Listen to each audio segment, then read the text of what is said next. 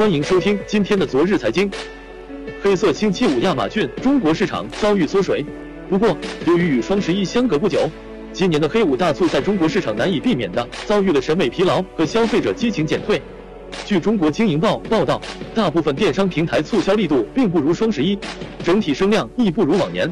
与往年黑五相比，今年的黑五抢跑尤为明显。十一月十七日，洋码头提前引爆了全球黑色星期五狂欢节。洋码头创始人兼 CEO 曾碧波表示，黑五在双十一之后难以避免。洋码头的策略就是抢攻。亚马逊中国除了提前开抢，十一月二十三日至二十五日的七十二小时黑五抢购风暴之外，将整个黑五的促销期延长到十一月底。双十一刚结束，天猫国际、京东等也随即推出了黑五的相应促销和感恩季活动。不过，京东为奢侈品牌独立打造的购物 APP Top Life 并没有参与黑五。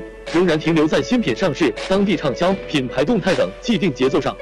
中国电子商务研究中心主任曹磊认为，今年的黑五之所以声量较小，主要是两方面原因：一是太过临近双十一，消费者的消费潜能一定程度上透支；另外一面，今年双十一的一个重要特征在于全球买、全球卖，相当一批国际品牌已经集中火力参加了双十一大战。黑五的主要战场还在海外。国内黑五相比本土的电商造节热度就会降低。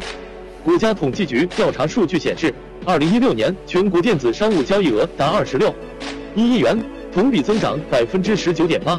而二零一二年至二零一六年，我国电子商务交易额年复合增长百分之三十四。频繁的打折促销、电商造节，无疑是让消费者产生审美疲劳的重要原因。